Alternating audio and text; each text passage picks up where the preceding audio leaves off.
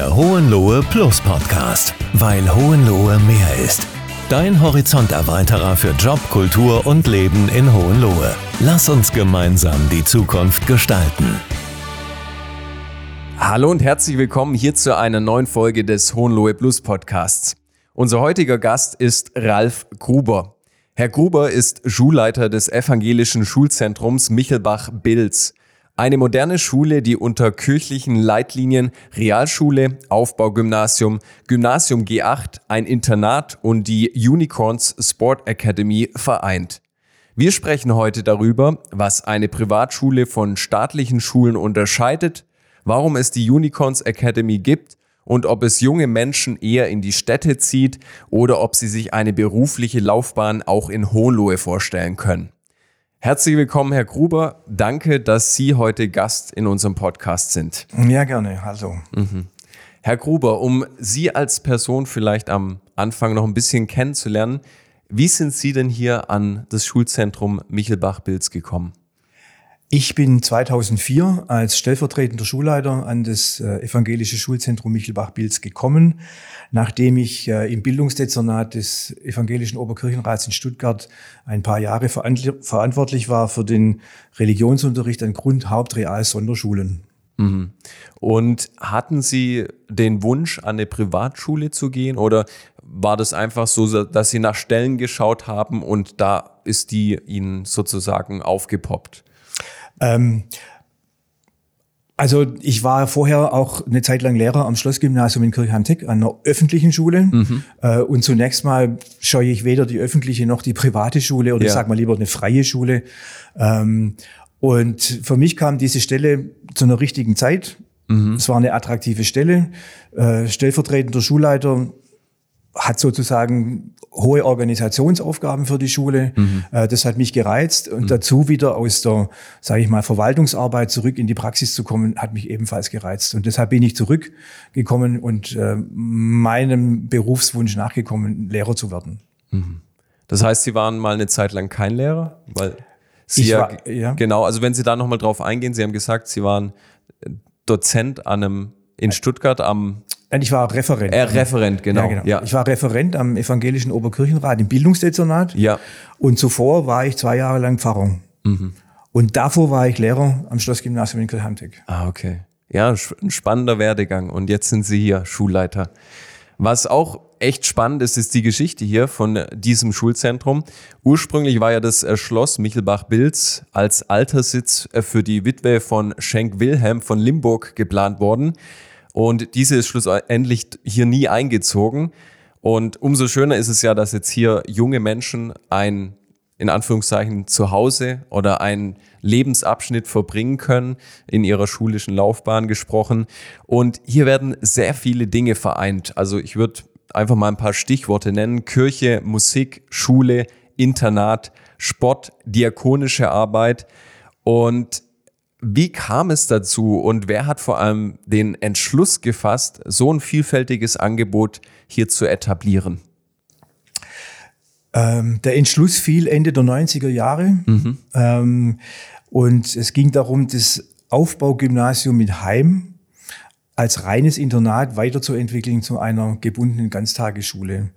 Der Hintergrund waren wirtschaftliche Fragen. Das Internat als alleiniges Internat mit dem Profil Musik war nicht mehr so ganz sicher in die Zukunft zu führen. Ja. Und zu diesem Internat sollte dieses Ganztagesangebot treten mhm. mit diesen Schularten, mit diesen Profilen.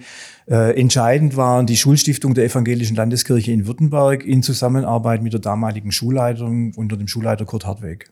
Mhm.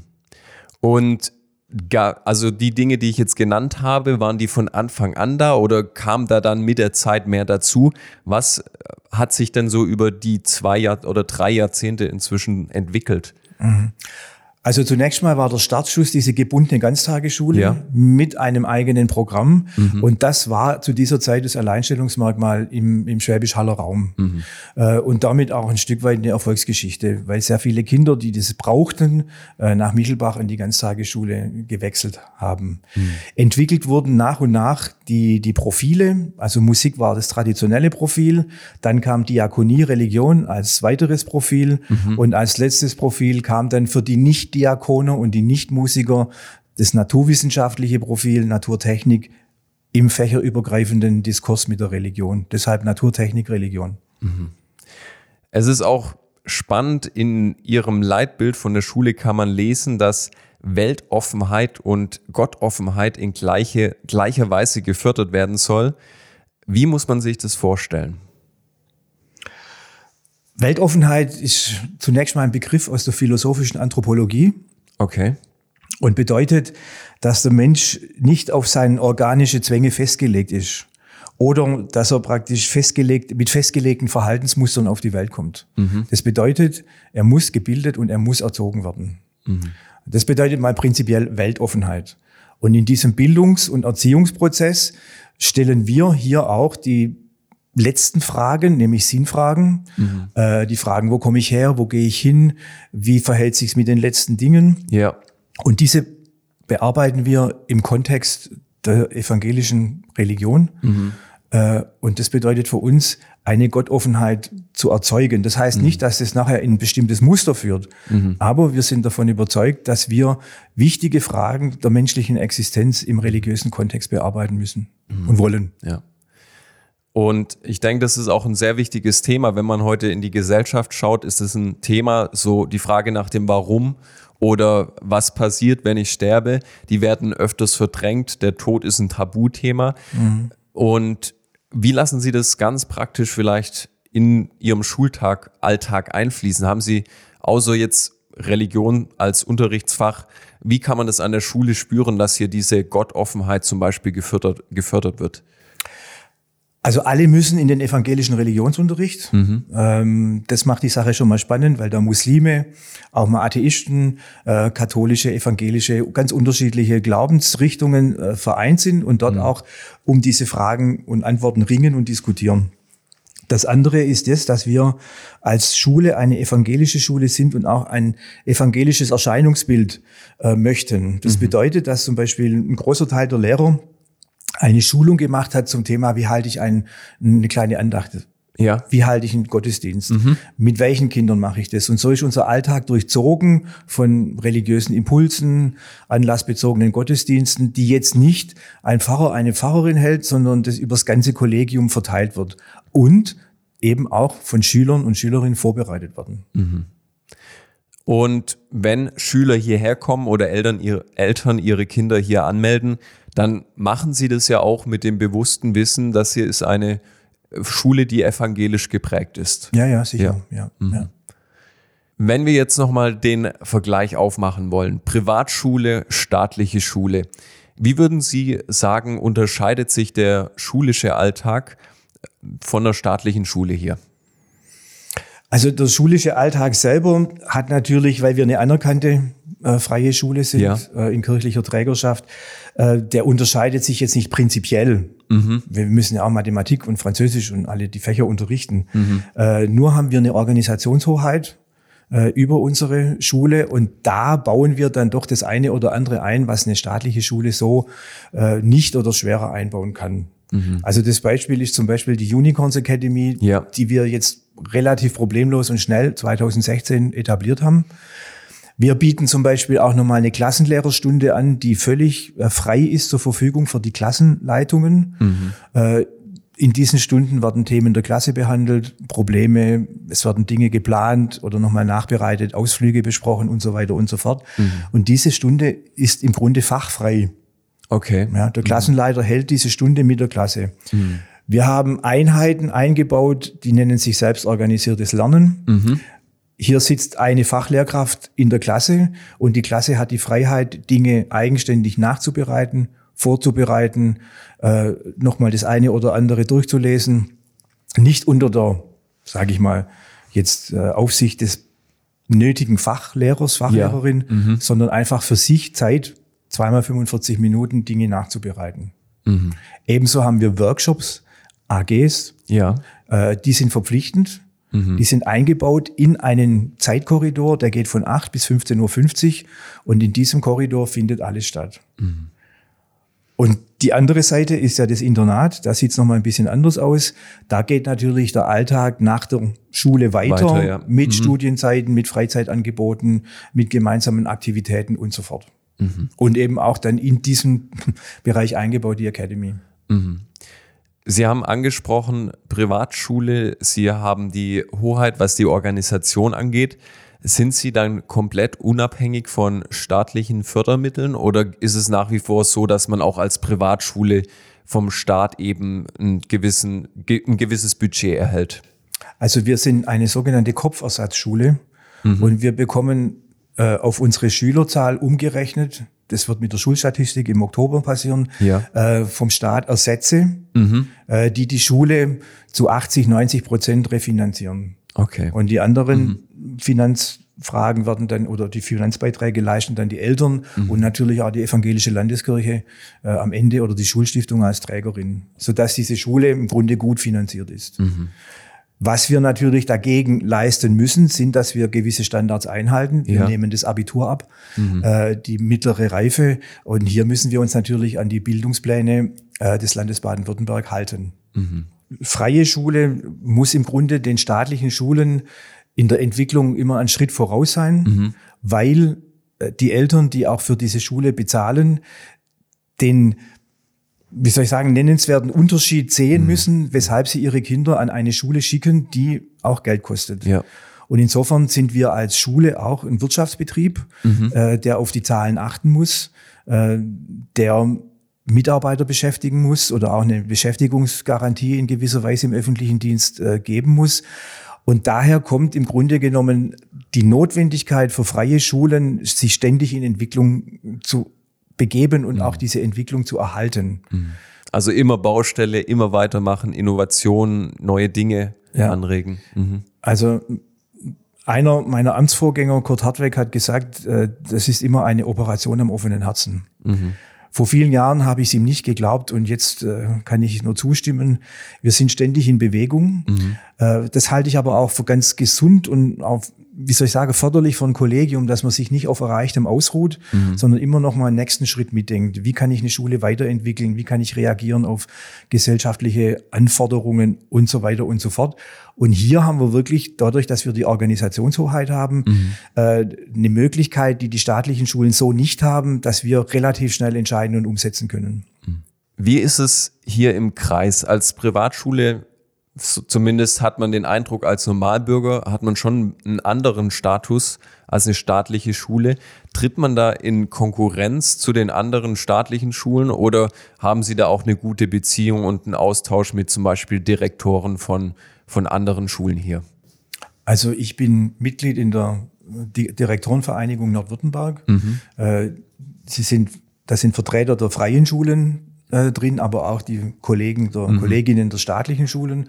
Und wir haben in der, im Grunde genommen äh, ein sehr gutes Verhältnis. Wir hören aufeinander, wir lernen voneinander, wir können auch gemeinsam mal Probleme äh, äh, angehen, auch mal in der Personalversorgung das eine oder andere äh, erklären. Prinzipiell ist der Austausch sehr, sehr gut. Und ich bin da auch froh und dankbar, dass ich den Austausch mit meinen staatlichen Kollegen habe. Natürlich haben wir hier im Haller Raum auch gewisse Konkurrenzsituationen, äh, die aber dann doch dadurch entschärft wird, dass wir ganz andere Profile haben an den Schulen. Also wenn man jetzt St. Michael zum Beispiel nimmt, mit einer starken Orientierung an Naturwissenschaften, an den MINT-Fächern, Ja. äh, ist das ein Schwerpunkt. Ähm, das ist hervorragend, dass es angeboten wird.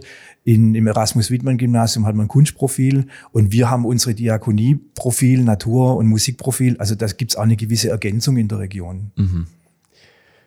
Da die, das evangelische Schulzentrum Michelbach eine Privatschule ist, wir haben gerade schon kurz drüber gesprochen, so 10 bis 20 Prozent werden davon gedeckt, dass eben hier die Schüler oder die Eltern der Schüler einen Beitrag zahlen. Gibt es da auch Unterstützungsmöglichkeiten und Formen für Eltern, die nicht die finanziellen Ressourcen haben? Also prinzipiell gilt für freie Schulen ja das Sonderungsverbot. Das heißt, es darf äh, die, die freie Schule darf die die Schüler nicht sondern, das Ja. heißt teilen in diejenigen, die es sich leisten können und die die nicht. Okay. Da gibt's gewisse Deckelungen bei den Beträgen. Und dennoch haben wir an der Schule einen Sozialfonds. Äh, Der wird freiwillig unterstützt mit unterschiedlichen Beitragshöhen von Eltern. Und die Summe der Elternbeiträge wird durch den Träger, durch die Schulstiftung verdoppelt. Und dieser Betrag wird dann auf Antrag an diejenigen verteilt, die sich jetzt diesen vollen Schulbetrag nicht leisten können. Mhm. Das wäre die Ganztagesschule. Im Internat gibt es nochmal die Möglichkeit, über das evangelische Profil der Schule Schüler BAföG zu beantragen. Ja. Und äh, dieses Schüler BAföG, das man nach gewissen Kriterien dann bekommt, äh, reduziert doch den Internatsbeitrag oder kann den Internatsbeitrag deutlich reduzieren. Mhm. Würden Sie sagen, in so einem Sozialfonds zum Beispiel, da steckt auch so ein bisschen der diakonische Gedanke drin? Machen das alle freien Schulen oder ist es etwas, das Sie hier speziell machen? Ah, da bin ich jetzt überfragt, ob das alle freien Schulen machen, okay. das weiß ich ja, nicht. Ja, klar, klar. Ähm, aber natürlich steckt da schon äh, der soziale Gedanke mhm. dahinter, der aus der, aus der äh, christlichen Sozialethik kommt, ja, mhm. dass wir da die Menschen nicht benachteiligen dürfen, die jetzt nicht in der Lage sind, den, den vollen Beitrag zu bezahlen. Mhm. Gibt es ein Argument, das Sie schon öfters gehört haben von Eltern oder von Schülern, warum Sie genau hier auf diese Schule wollen? Also ein ähm, ein vordringliches Argument mhm. äh, ist die Atmosphäre der Schule. Mhm. Wir sind überschaubar. Mhm. Ähm, Wie viele Schüler sind Sie ungefähr? Na, so knapp über 600. Okay. Ja. Mhm.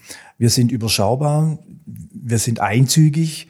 Äh, man kennt sich an dieser Schule. Mhm. Man hat ein sehr direktes Verhältnis zu den Schülerinnen und Schülern.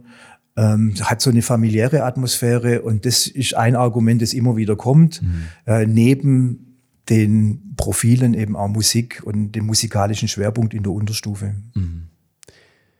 Wir hatten es gerade schon davon, Sie haben einmal das musikalische Profil, das naturwissenschaftliche und die soziale Arbeit und auch relativ neu seit sieben Jahren inzwischen, nee, seit fünf Jahren 2016 oder ja, ja. genau gibt's die Sports Academy mit den Unicorns zusammen. Und das finde ich eine großartige Sache. Und hier mal die Frage, haben Sie selber eine Affinität für den Sport oder hat sich das einfach so ergeben? Also ich habe die Affinität bekommen. Okay. Mhm. Äh, ich war eigentlich vorher relativ blank, äh, was das Thema Football betrifft. Und mhm. ich muss auch ehrlich gestehen, diese Academy ist mir oder der Schule mehr oder weniger in den Schoß gefallen, weil die Vertreter der Schwäbisch Hall Unicorns auf uns zugekommen sind. Okay. Ähm, mein Anteil war ein zehnminütiges Überlegen, ob das passt.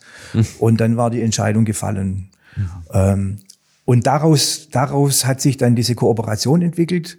Äh, verschiedene Planungsphasen waren da als Vorlauf da. Wie kann man mhm. das integrieren in den Schulalltag? Wie wird es gehen? Äh, und so sind wir dann 2016 mit den, mit den Unicorns gestartet ähm, und haben diese Academy dann gegründet, die jetzt eigentlich, wie soll ich sagen, ein Erfolgsmodell geworden ist. Also als man kennt es ja aus Amerika von den Highschools vor allem, dass Sport ein essentieller Bestandteil ist. Und hier in Deutschland ist es eine Erfolgsgeschichte, weil es es noch nicht so oft gibt? Oder sind Sie da Vorreiter? Kann man das so sagen? Ja, wir sind die Einzigen in der Form. Okay. Also, dass wir Schule und Sport so kombinieren. Mhm. Da steckt natürlich ein bisschen die Idee von den amerikanischen Highschools dahinter, mhm. Äh, dass zum Beispiel auch wir als Lehrer den Trainern zurückmelden, da gibt es gerade ein Problem in der Schule, dann wird das Training mhm, okay. auch mal ausgesetzt. Ja. Mhm. Also mhm. diese, diese Idee der amerikanischen Highschool steckt drin. Die kann man natürlich nicht eins zu eins ins deutsche Schulsystem übertragen und ja. deshalb ist es eine, eine, eine Kooperation zwischen mhm. beiden. Wie sieht das ganz praktisch dann im Alltag aus? Schule von morgens 7.45 Uhr bis 12.55 Uhr und dann danach direkt auf dem Sportplatz oder? Mhm. Also wir haben zum Beispiel in dieser Workshop-Schiene, in der die einen dann ins Musikensemble gehen mhm. und die anderen irgendwas Handwerkliches machen. Äh, da gehen die Unicorns dann entweder in, in die Theorie mhm. und schauen sich Spielzüge an und mhm. analysieren äh, Spielzüge der letzten Spiele oder sie gehen dann aufs Feld und machen hier ihre Practice, mhm. also praktische Arbeit. Und äh, das ist montags äh, in, den, in den Schulalltag integriert. Dienstags und Donnerstags hängt's hinten dran. Mhm. Aber ähm, es besteht immer der, die Verbindung zwischen den Coaches und, und der Schule. Mhm. Sprich, wir haben den Verbindungslehrer, mhm. ähm, der da die Organisation übernimmt, oder dann in den Grundsatzfragen arbeite ich mit, mit, mit Jordan Human und mit den Vertretern der Unicorns zusammen. Mhm. Würden Sie auch sagen, das ist so eine Art Talentschmiede, dass hier junge Menschen vor allem im Sport, in einem Sport gefördert werden, der so ihr Nischendasein hier in Deutschland fristet und die Möglichkeit haben, ihre Talente so entwickeln zu können, dass sie vielleicht irgendwann mal in Anführungszeichen groß rauskommen? Also das ist natürlich der Traum. Ja. Und die, die Schüler, im Moment Schüler, die zu uns kommen, auch ins Internat kommen, mhm. aus ganz Deutschland, einer sogar aus Mexiko wegen der Academy. Verrückt. Äh, mhm. Die äh, haben natürlich ihre Vorbilder. Und mhm. diese Vorbilder sind die Spieler der Unicorns. Und sie möchten natürlich auch so schnell wie möglich zu den Seniors aufsteigen. Ja. Vier haben es geschafft. Mhm. Die sind aus der Academy schon zu den Seniors aufgestiegen, waren auch schon im Einsatz. Mhm. Äh, und das ist natürlich der Traum. Und dann wird der Traum getoppt, eventuell durch ein Stipendium in den Staaten. Mhm. Um da praktisch, so sagen wir mal, die sportliche das sportliche Ehrgeiz ausleben zu können. Mhm. Aber wenn ich das ergänzen darf, ja, das gerne. Sportliche ist, ist, nur eine, hm, wie soll ich sagen, eine Perspektive, äh, die wir da arbeiten haben. Das ist eine wichtige Perspektive, mhm. ist natürlich auch ein Stück weit leistungsorientiert. Ja, die Academy ist wirklich kein Zuckerschlecken, weil mhm. die Schule und viel Zeit für den Sport verwenden müssen. Aber ähm, die andere Perspektive trifft auch ein Stück weit den Nerv von Hohenlohe Plus, weil wir in Zusammenarbeit mit den Unicorns und über das Internat Schüler von allen Gegenden, ich sage mal der Welt, China, Mexiko, Schweiz, mhm. allen Gegenden Deutschlands nach Michelbach holen können. Ja. Sie für diese Region interessieren, mhm.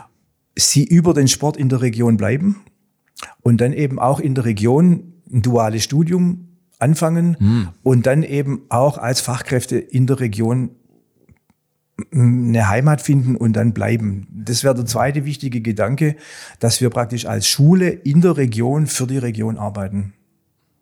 Ja, das ist ein sehr, also ein großartiger Gedanke. Also wie Sie die Kette, die äh, gerade so zusammengebracht haben, das, das klingt richtig, richtig gut. Genau. Und ja. da sind wir jetzt im Gespräch auch mit unterschiedlichen äh, Vertretern der, der Wirtschaft, mhm. äh, die sich auch für das Modell interessieren. Ich meine, der Fachkräftemangel ist ja äh, allgegenwärtig. Allgegenwärtig, ja. genau, danke. Ja.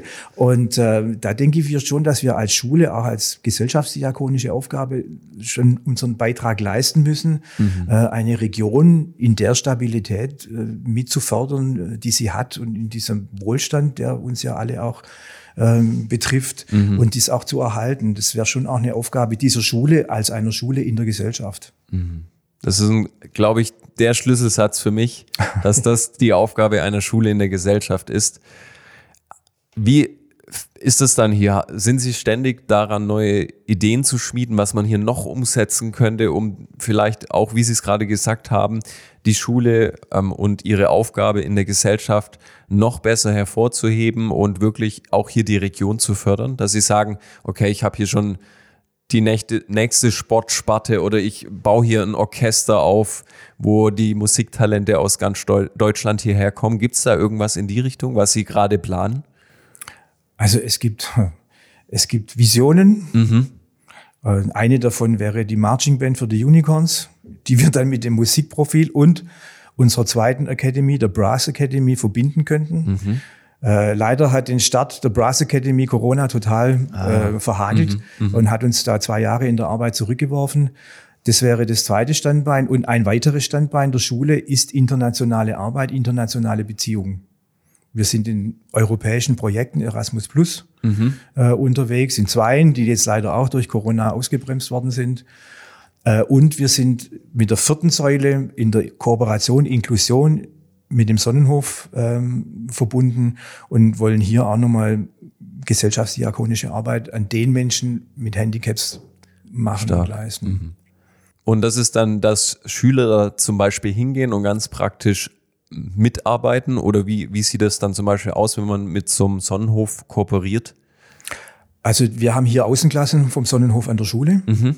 Und äh, man konnte es vorher sehen, auf dem Sportplatz war eine inklusive äh, Stunde gerade unterwegs, in der unsere Schüler ja. sich mit den äh, Schülerinnen und Schülern des Sonnenhofs treffen und gemeinsame Unterrichtsstunde abhalten. Mhm. Stark. Und unsere Schüler im Diakonieprofil gehen natürlich auch raus in ja. Einrichtungen, Altersheime und so weiter, Pflegeeinrichtungen und arbeiten dort in zeitlich begrenzten Praktika mit. Mhm. Haben Sie da ein Beispiel, das Ihnen vielleicht besonders eindrücklich hängen geblieben ist von einem Schüler, der wirklich auch einfach eine Veränderung durchlaufen hat, vielleicht nachsichtiger geworden ist oder einfach positiv beeinflusst wurde durch gerade solche Erlebnisse? Also es sind sicherlich mehrere mhm. Schüler nochmal ähm, im Denken beeinflusst worden oder auch in der Haltung gegenüber Menschen mit Nachteilen, mhm. mit Handicaps. Ich könnte Ihnen jetzt da keinen Einzelnen ja. nennen. Mhm. Ich könnte für die Unicorns Academy einen nennen, der wirklich in der Region geblieben ist, weil Recaro mhm. duales Studium macht und dann hängen bleibt. Mhm. Äh, das Diakonieprofil befördert eigentlich bei den Klassen insgesamt nochmal eine Perspektivenveränderung im Blick auf die Randgebiete der Gesellschaft. Mhm. Dass man da nachdenklicher wird, vielleicht auch in der Sprache ein bisschen zurückhaltender, im Urteil zurückhaltender mhm. äh, über diese Menschen und da doch nochmal einen positiven Beitrag äh, an der Gesellschaft tut und leistet. Mhm. Wir kommen langsam zum Schluss von unserer Folge und da würde ich Sie gerne noch fragen, wenn Sie einen Schüler oder einen jungen Menschen überzeugen müssten, hierher zu kommen an eine Schule in Hohenlohe, wie würde dieser Satz lauten? Ich habe mir das in der Vorbereitung lange überlegt. Mhm. Äh, und ich muss sagen, man könnte viele Sätze über diese Schule sprechen und sie würden mhm. die Wirklichkeit nur teilweise treffen. Mhm. Äh, deshalb würde mein Satz lauten, ähm, eine, ein Satz über die Schule bildet nur einen Teil der Wirklichkeit ab, deshalb herzliche Einladung, come and see. Come and see. Das ist ein starkes Schlusswort. Herr Gruber, vielen, vielen Dank, dass Sie sich heute die Zeit genommen haben, uns in dieses Modell eingeführt haben mit der Unicorns Academy und dass Sie uns auch einen Blick gegeben haben, äh, dass auch einfach sich vielleicht mit der Warum-Frage mal auseinanderzusetzen gar nicht so schlecht ist. In diesem Sinne, wir wünschen Ihnen und allen Ihren Schülern alles Gute für die Zukunft und mir bleibt nichts anderes übrig, als zu sagen, tschüss, bis zum nächsten Mal. Ja, ich bedanke mich sehr herzlich. Vielen Dank mhm. und alles Gute. In Hohenlohe findest du nicht nur einen neuen Job, sondern auch gleich eine neue Heimat. Wenn du Fragen hast, schreibe uns gerne eine E-Mail an info at hohenlohe.plus. Wenn dir diese Folge gefallen hat, dann abonniere den Podcast, lasse uns eine positive Bewertung da und erzähle deiner Familie und Bekannten davon. Bis zum nächsten Mal.